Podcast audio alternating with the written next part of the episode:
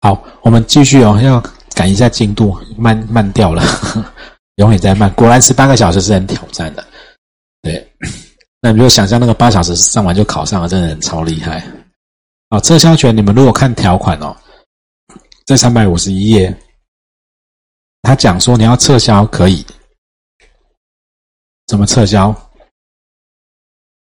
保单送到的隔天开始算，十天内书面啊或其他约定方式哦，因为电子商务适用的，它就会有办理电子商务适用了，它就会有约定，你在网站上可以做，它有一些约定的方式哦。好，简书面简同保险单撤销契约哈，那撤销呢？如果要保人依前项规定实行行使契契约撤销权者哦，撤销的效力从什么时候？书面或其他约定方式，意思表示到达翌日临时生效，契约至此无效。所以呢，如果保单今天，比如说今天是一月十号，你买了个保险，业务员送过去，或者你们送了保单，今天一月十号你送给客户签收了，保单要签收嘛？啊，签收一月十号签收，他最慢哪一天要？如果他要撤销，最慢哪一天之前要撤销？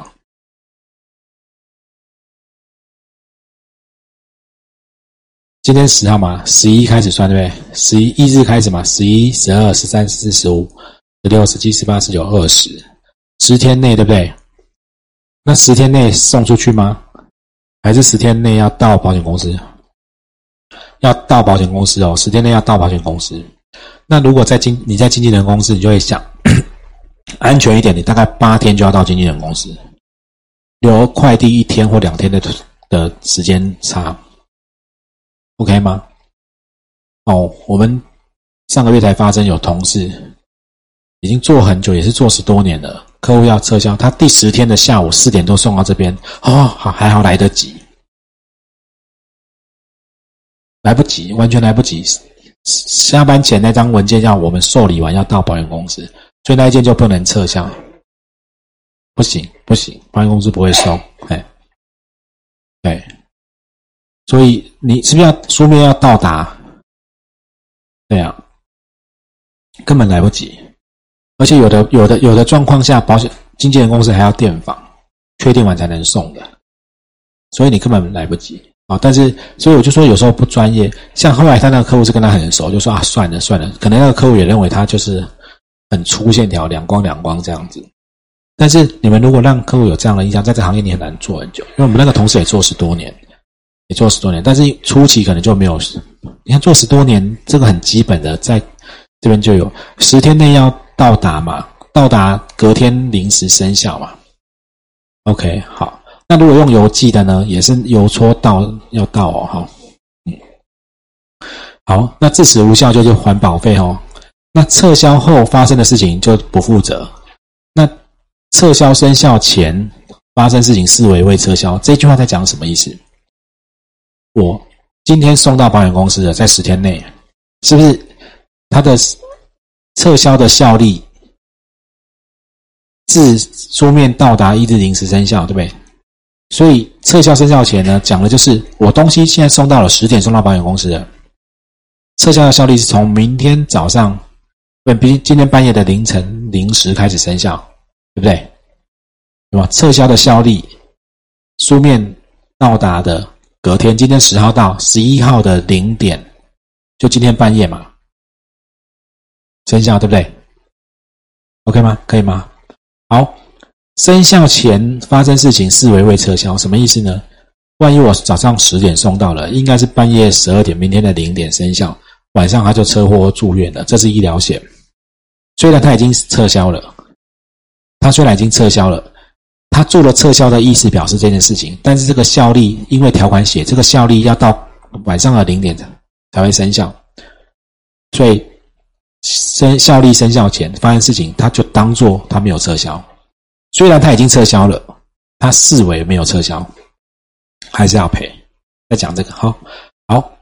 那我就就讲说，这个修法没有没有修过了。本来要修保险法五十五条，在一百零七年底哈，为满足审阅期的需要，好，那因为我们已经有有契约撤销权的条款了，所以他本来要修保险法五十五条，修成说你这个契约撤销呢，就是变成那个十四天了，但是没有修过哈，就看以后再说。好，那保费的垫缴这边课本写的比较琐碎，我直接带你们看示范条款哦。我们翻到三百五十三页。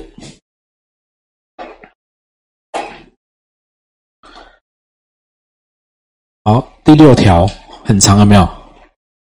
落落长一大堆。第六条，好，三百五十三，你的是三百五十九，好，三五九或三五三。保险费的垫缴跟效力的停止，翻到了吗？好，来，他写什么？来，要保这里很长哦，我们边看投影片，然后你们对着这边文字哦。要保人得于要保书或投保网页，好，或缴费宽限期限终了前，以书面或其他的约定方式声明，第二期以后的保险费，我超过宽限期还没交，保险公司应该用当时这个保单它的现金价值，就是保单价值准备金，去垫缴他要缴的保费，让契约有效。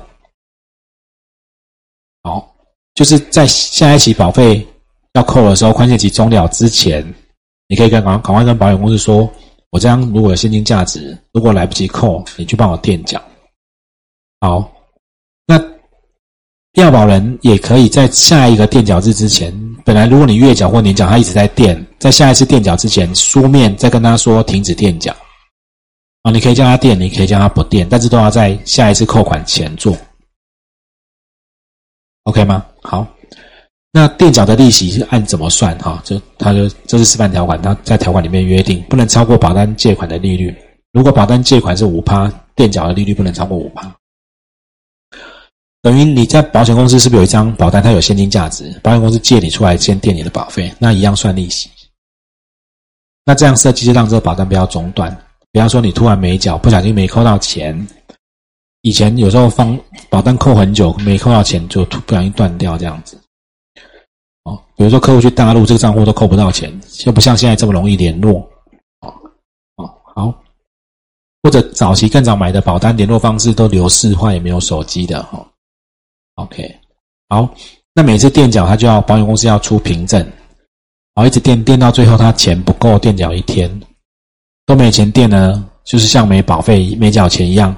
一样催告，然后到达三十天，一样会停效，OK 吗？好，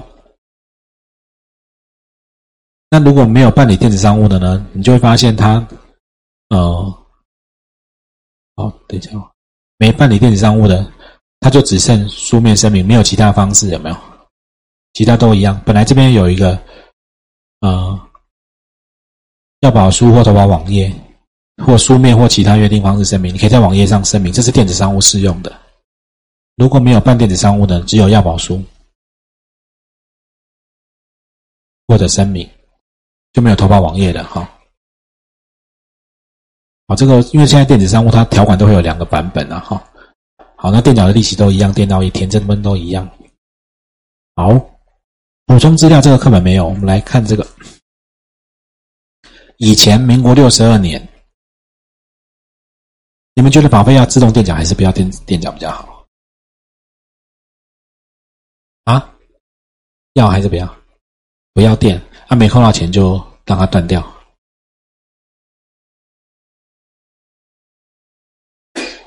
嗯？哦，就是如果他就是讲说，你本来一直在扣啊，啊，如果你。信用卡突然过期，或者是银行账户扣到没钱，但你没有注意，一张保单扣了十几年以后，突然那账户没钱，他讲垫缴就是扣到没钱的时候，他就从你里面垫钱。好，那你们觉得让它自动垫还是不要自动垫比较好？哦，应应该要垫。如果站在保障的基础上面，保费应该要自己垫。所以以前最早的版本是，除非你另外做书面的反对，保险公司都会自动帮你垫。避免你的保单扣一扣，你缴了十年，突然扣，有一天你账户扣到没钱，或者信用卡换卡，然后保险公司又联络不到你，就断掉了，然后就停效，然后又出险了。所以以前它是会自动电的，后来发生了很多纠纷，才变成你要电你要讲。本来保险公司是好意，好发生什么事呢？比如说自动电，当然这电讲要谈细节很多啊，到底主约、副约啊、医疗险这些主约可不可以垫副约，或者什么，它都有很多不同的约定。那就发生过那种，比如说，呃，客户缴了很久，然后因为人在大陆，然后钱扣到没钱了，那这是早期旧的条款，那就自动一直帮他垫嘛。诶，后来在大陆得了癌症才回来台湾要治疗，才发现哦，还好有自动垫缴，所以保单还有效，就开始理赔癌症的治疗，有没有？那但是在理赔的过程中间，因为你垫缴的利息也没去还啊，也没去注意，因为都生病了嘛，也没人没人在管这一块。结果到没想到在身故癌症后来身故之前，保单突然垫到停效了，因为垫到没钱，是不是就会停效？啊，那停效了以后，如果身故还会赔吗？不会对不对？受益人就跑出来说，为什么这张保单没赔？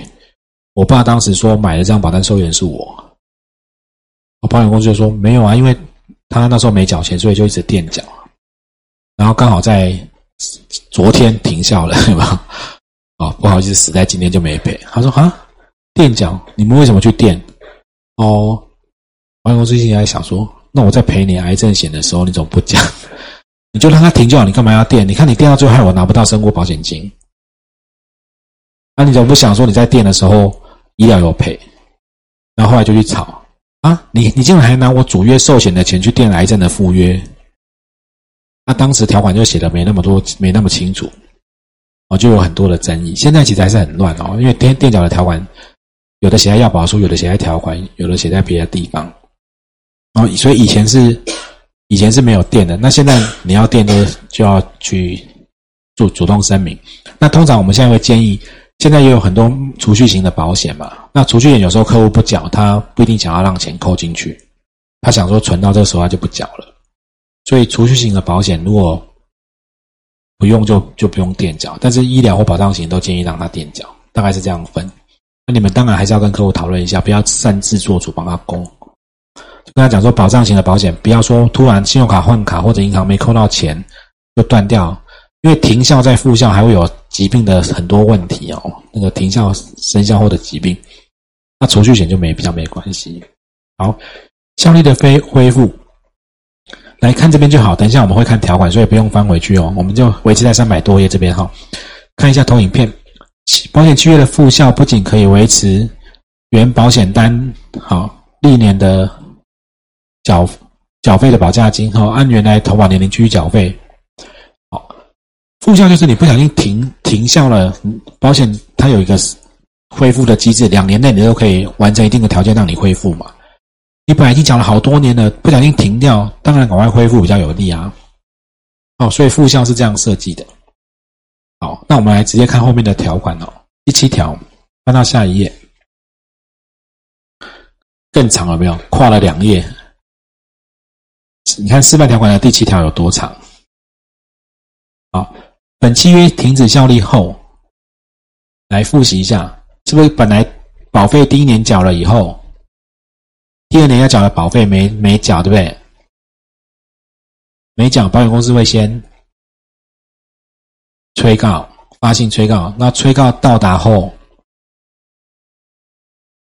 什么时候停效？有没有催告到了？有没有宽限期？催告到达意志停时，是不是有三十天的宽限期？那时候还没有停。如果三十宽限期届满，你还都没有缴钱，隔天开始就会停效。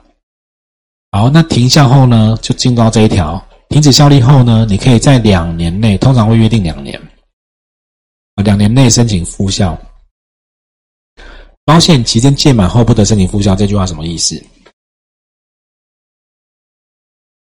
如果你本来买的是十年的定期寿险，你在第九年已经停效了，你能复效的时间就剩最后那一年。哦，那如果你买买的是终身的保险，或者是十年定期寿险，但是在第五年停效，那就是两年内可以复效。可是你如果在第九年停效，就剩最后一年，不能超过哦。保险金届满就不能复效了，因为已经都也不用恢复了，都已经过期了。OK 吗？好，好，要保人停止效力起六个月内，可以提出复效申请，把扣保险费扣除停效期间的危险保费后的余额跟什么什么计算的利息清偿还掉这两个费用，一日上有期临时恢复效力。来，我解释一下。比如说，我们刚刚讲该缴的钱没缴，保险公司催告你缴，你也没缴，三十天关键期过了还是没缴，是不是就停效了？有可能我只是一时没注意到停掉了。那所以停效开始六个月内，你赶快把钱补进来，利息还一还，他就让你恢复，隔天就恢复，OK 吗？好，那这边讲的保险费扣除停效期间危险保费后的余额呢？什么意思？比如说，假设我们今天停效了，然后就买寿险好了。那经过五个月，我要恢复效力。我如果停效了，经过五个月我要恢复效力，表示我五个月内没有出险，没有死掉，对不对？那我现在要恢复效力，这五个月内，因为我停效期间死掉会不会赔？不会嘛？寿险我如果买寿险，停效期间身故不会赔啊。那我现在停效，你这我停效五个月，你也没有赔啊，我也没出险，我现在来复效，你这五个月的死亡保费要帮我扣掉。好，这句话在讲这个。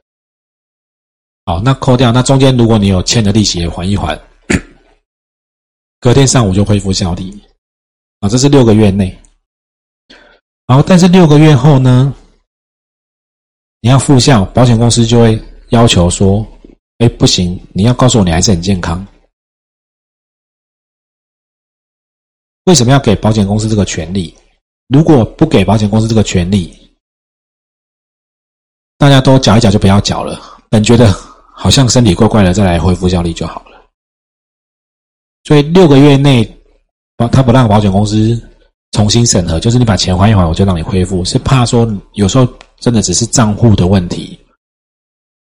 好，但超过六个月已经这么久了，你还没处理。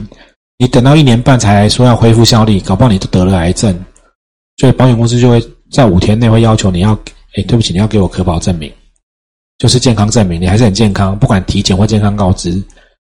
那要保人在十天内要交齐，如果没交齐，保险公司可以退回该次的申请。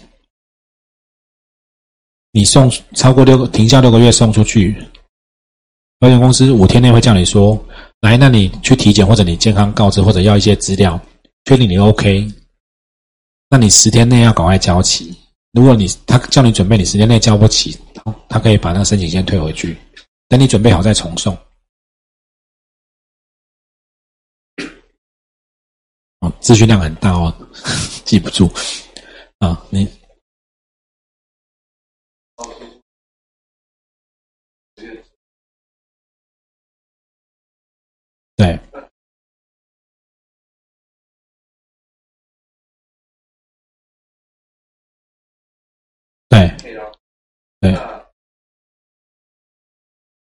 好，这边好，来，就你要讲再再下一段，因为这条很长哦。来，你刚刚是不是讲十天内收齐？要被保险人的危险程度有重大变更，已达拒保程度，保险公司才可以拒绝。所以你文件给他以后，你只是稍微变比较。危险一点，他还是要保。但是如果你已经得了癌症，就拒保，他就可以不让你复效。不然每个人都让停效以后生重病再来复效。哦，好，那你把文件给他以后呢？收齐十五天内，保险公司要赶快做决定。他不能让他一直悬在那边。十五天内不拒绝就视为同意。那你赶快把第二项的钱还一还，隔天一样恢复效力。所以这里有三个时间哦，五十十五，什么意思呢？六个月内申请恢复效力，什么都不用说，你就把两项钱还给保险公司就恢复了。停了六个月之后，你要恢复，你文件申请复效申请书送出去了，保险公司会跟你说，他五天内要跟你说你要给我哪些东西，你要去体检，你要病历，你要什么，然后十天内你没有准备好，他可以把这个申请退回去。但是时间内你如果准备好以后，他把文件收齐了以后，十五天内他要做出一个决定，没有做出决定就当做同意的。五十十五，好，这个时间日期会考哈。那视为同意以后，还是要把两项钱还一还哦，好，有没有？还一还就会复效力。OK，好，然后要不然第第三项申请提出复效哈，都一样哈，都是把钱还一还就恢复效力。如果你是垫缴第六条垫缴或者二十三条借款，什么意思呢？我们刚刚在讲垫缴是不是垫到最后不足一日也会停效？你你你你没缴保费，保险公司一直帮你垫钱，垫垫垫垫到最后你没有钱垫了也会停嘛？或者第二十三条，你跟保险公司借钱，借到最后没钱了，利息没还，停效，它的复效规定都跟其他前面一样哈。换句话说，我们保险单有三种状况会停效：你没缴钱，或者你垫到本息超过了，或者你借款借到本息超过都会停效。那复效的规定都照前面这几条。好，然后基于服务保护，在停效后可以申请复效的期间。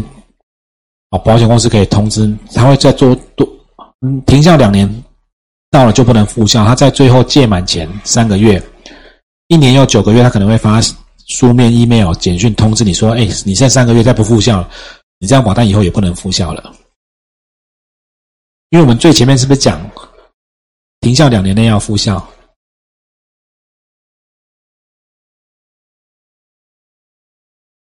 ？OK 哈，好。好，好，那这都还好。停价期届满就走，早班好。保险法一百一十六条，这个我们跳过去了哈。这个一百一十六条就是停效的规定了，因为讲讲不完哈。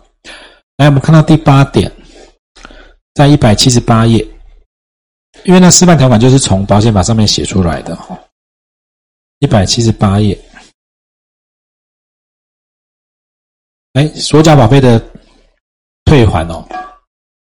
十五岁未满十五岁的未成年人，来，你们看课本第八项写一点点哦。你们看投影片，我很快跟你们讲一下这个十五岁以下的小朋友这件事情哦。这里这里有很多，来，是不是常常会看到新闻？到你们觉得十五岁以下的小朋友死掉，到底要可不可以买寿险？为什么？储蓄的一种，好，来，我们先不要管现在，你们觉得十五岁以下小朋友死掉有什么风险？丧葬费用，除了丧葬费用还有吗？会有家庭责任吗？像什么子女孝都没有嘛？好，所以其实小朋友这边变了很多，就在我们其实等一下我会看啊，在台湾的规定也变来变去哦。到底小朋友应不要应不应应不应应不应该让他买保险？有人会说他死掉还是要丧葬费用啊？其实，如果丧葬费用哦，费用型的保险应该比较像是财产保险的，所以医疗费用应该也是，只要费用这种可以用金钱算的都是财产保险的哈。不过那个不讨论，那个比较深。所以十五岁以下，你看目前的条款，十五岁未满十五岁的未成年人哈，订立人寿保险契约，他死亡给付要到满十五岁哈，才会发生效力。十五岁之前死亡呢，就还保费当利息，啊，这就是你刚刚讲说你会觉得它是一个那个储蓄险的的理由哈。OK，好，但是实际上呢，哎，等一下遮到了，不行，好，好，那哦，在民国九十九年有一次修法哈。九十九年二月三号，所以后投保所有丧葬费用保险金不能超过订约时遗产税法的二分之一。哦，这什么东西？丧葬费用怎么又讲到丧葬费用？好，我们来看一下保险法一百零七条，你们帮我翻三百零四页，都是这一条在作祟。